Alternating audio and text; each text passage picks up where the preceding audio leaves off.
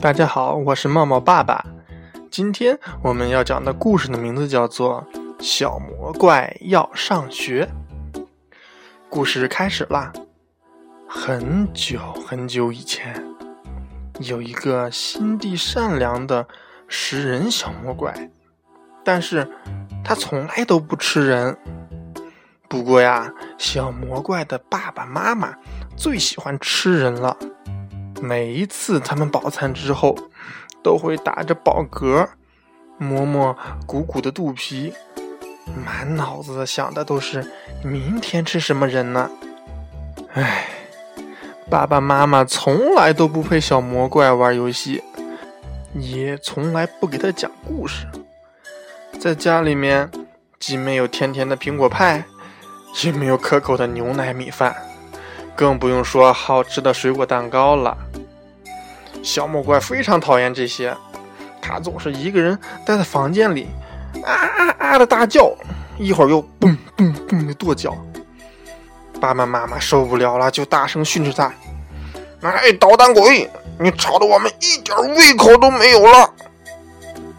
只有一件事情可以让小魔怪感到快乐，那就是藏在茂密的小树丛后，偷偷的看那些小朋友们玩游戏。啊！你看小朋友玩的多开心呐！他们有玩踢皮球的，有玩捉迷藏的。他们怎么能玩出那么多花样呢？小魔怪惊讶极了。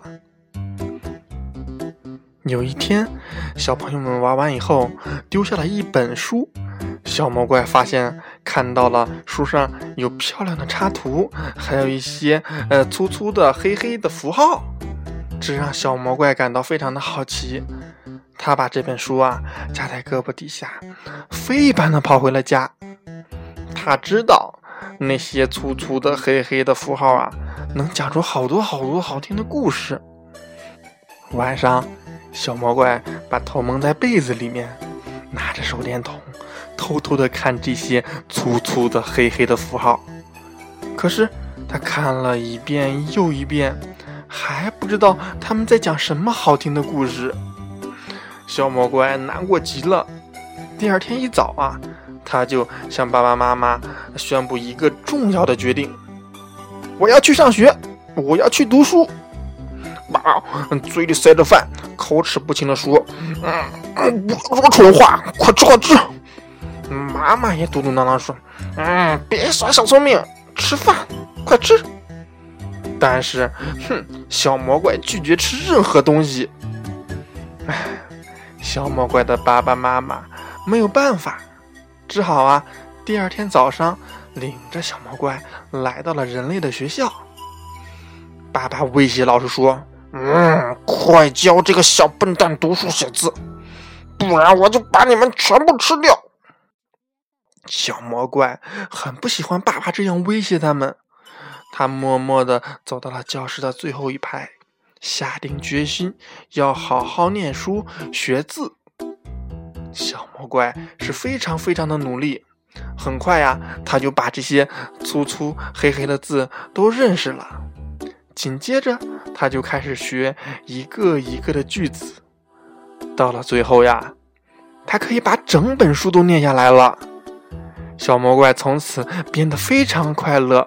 他再也不大喊大叫，再也不跺脚取闹了。小魔怪的爸爸妈妈对这一切感到很奇怪。有一天晚上啊，小魔怪的爸爸妈妈并没有像往常一样大吃大喝，他们把耳朵贴在小魔怪的房门上，突然听见小魔怪在高声的读着一本故事书。爸爸妈妈听着听着，就被故事吸引住了。过了好久，等故事结束时，小魔怪的爸爸妈妈突然大声的鼓起掌来，呱呱呱呱呱呱呱！他们的掌声真是太热烈了，把小魔怪吓了一跳。小魔怪惊讶的打开了门，看到爸爸妈妈，大声的请求说：“哎，真好听，真好听！”再讲一个，再讲一个，嗯，非常急切的请求小魔怪。小魔怪看到爸爸妈妈这么喜欢，高兴的答应了。接着呀，又读了三个故事。到后来，他都觉得有点累了，站起来对爸爸妈妈说：“今天已经很晚了，明晚我再给你们接着念吧。”爸爸妈妈呀，于是就答应了小魔怪。在接下来的晚上，只要小魔怪一回到家，还来不及放下书包，小魔怪的爸爸妈妈就拉着他，让他讲一个故事，再讲一个故事。随着故事情节的跌宕起伏，他们一会儿哈哈哈大笑，一会儿又哼的哭泣，有时候啊，害怕的浑身发抖。有一天晚上，小魔怪啊，给爸爸妈妈读了一本教大家怎样做出好吃饭菜的书。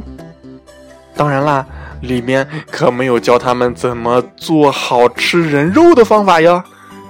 从这天开始，小魔怪放学回到家，迎接他的哇，都是好美好美的食物，既有香香的苹果派，也有甜甜的牛奶米饭。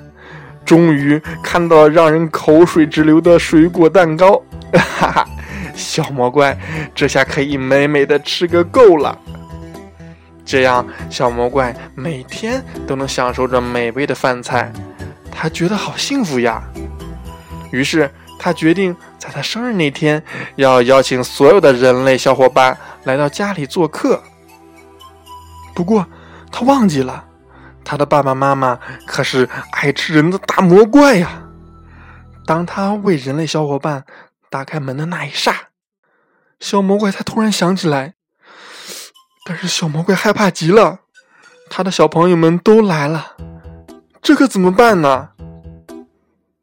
可是，没想到的是，整个下午，他的人类小伙伴都玩疯了。他们和小魔怪的爸爸妈妈一起跳舞、唱歌、打打闹闹。小伙伴们一个接一个的在小魔怪耳边说：“嘿，你的爸爸妈妈可真和气啊！”小魔怪第一次发现，其实啊，他的爸爸妈妈还是很可爱的。甚至在他们陪小朋友玩的时候，也尽量不把长长的牙齿露出来。到了晚上，所有的小伙伴都回家了。小魔怪的爸爸妈妈对小魔怪说：“这些孩子多可爱呀！以后啊，你随时可以把他们带到家里玩，我绝对绝对不会伤害他们。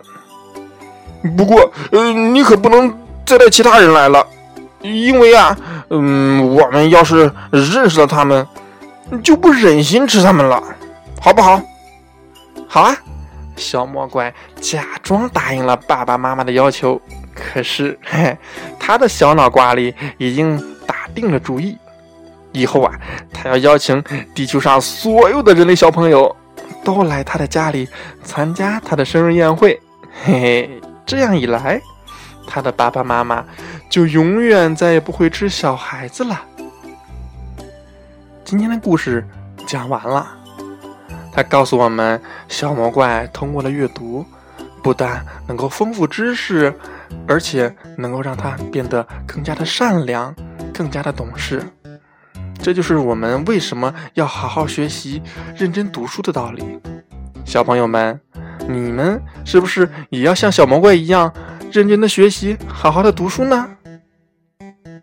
今天就到这儿吧，我们下次再见。更多精彩故事，请关注我们的微信公众号“猫爸猫妈讲故事”，我们等你哦。